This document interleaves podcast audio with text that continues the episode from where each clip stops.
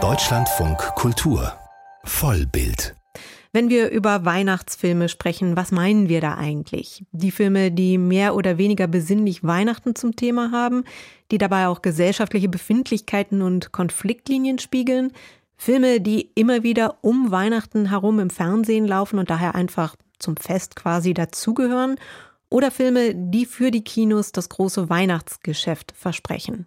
Christian Berndt über das hybride Wesen des Weihnachtsfilms. Denkt an meine Worte! Das wird das tollste Schokoladengeschäft, das die Welt je gesehen hat!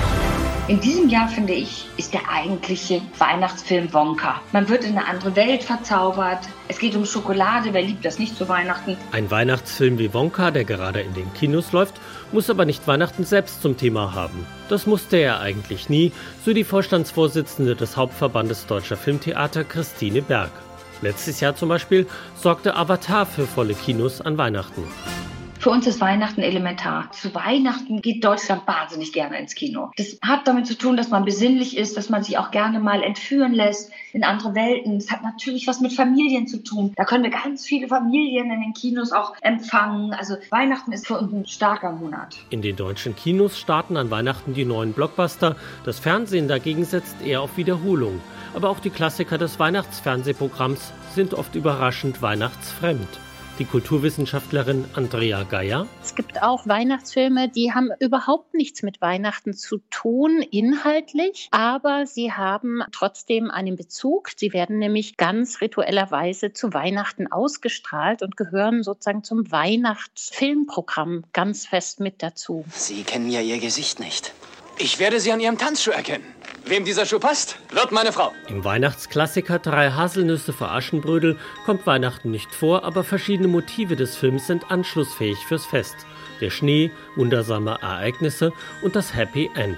Besonders der versöhnliche Schluss ist notwendiges Element des Weihnachtsfilms, gerade weil es davor oft zu konfliktreich zugeht. Weihnachtsfilme haben durchaus einen gewissen Realismus, gerade was ihre Konsumkritik anlangt oder ökonomische Unterschiede in der Gesellschaft. All solche sozialen Verhältnisse werden in Weihnachtsfilmen dargestellt. Auch die Familie selber kann in der Krise sein. Gerade weil der Weihnachtsfilm gut endet, gibt es auch die Lizenz, Krisen vorzuführen. Und das ist etwas, was Weihnachtsfilme immer auch anschlussfähig macht an ihre Zeit. Die Art und Weisen, wie sozusagen kleinere Krisen Krisen bis Katastrophen thematisiert werden.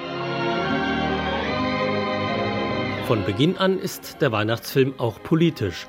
Der Weihnachtsklassiker schlechthin ist Das Leben nicht schön von 1946, setzt den Gemeinsinn kapitalistischem Profitstreben entgegen. Die Hauptfigur des Films, George, unterstützt mit seiner gemeinnützigen Bank kleine Leute beim Hausbau.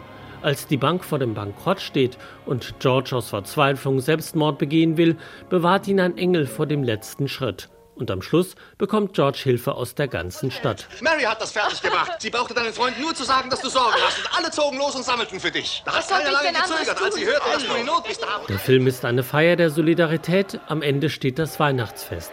Man singt gemeinsam, aber bezeichnenderweise kein Weihnachtslied. Nicht das christliche Fest, sondern der soziale Aspekt steht im Vordergrund, ein typisches Merkmal des Weihnachtsfilms. Weniger der Glaube spielt da ja auch eine Rolle, sondern die Art und Weise, wie Weihnachten inszeniert wird. Da kann zum Beispiel mal ein Gebet vorkommen, aber klassischerweise ist das oft eher was, was dann Anlass zur Komik ist. Beispiel ist Schöne Bescherung von 1989. Da soll jemand das Gebet sprechen vorm Essen und das geht dann eben schief.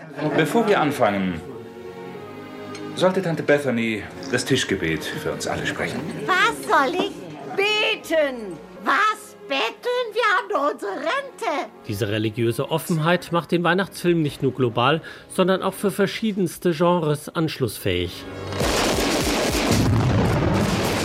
Ausgerechnet Stirb langsam von 1988 ist zum Weihnachtsklassiker geworden. Im Actionreißer kommt Weihnachten lediglich als Kulisse vor, allerdings gibt es am Schluss ein klassisches Weihnachtsmotiv.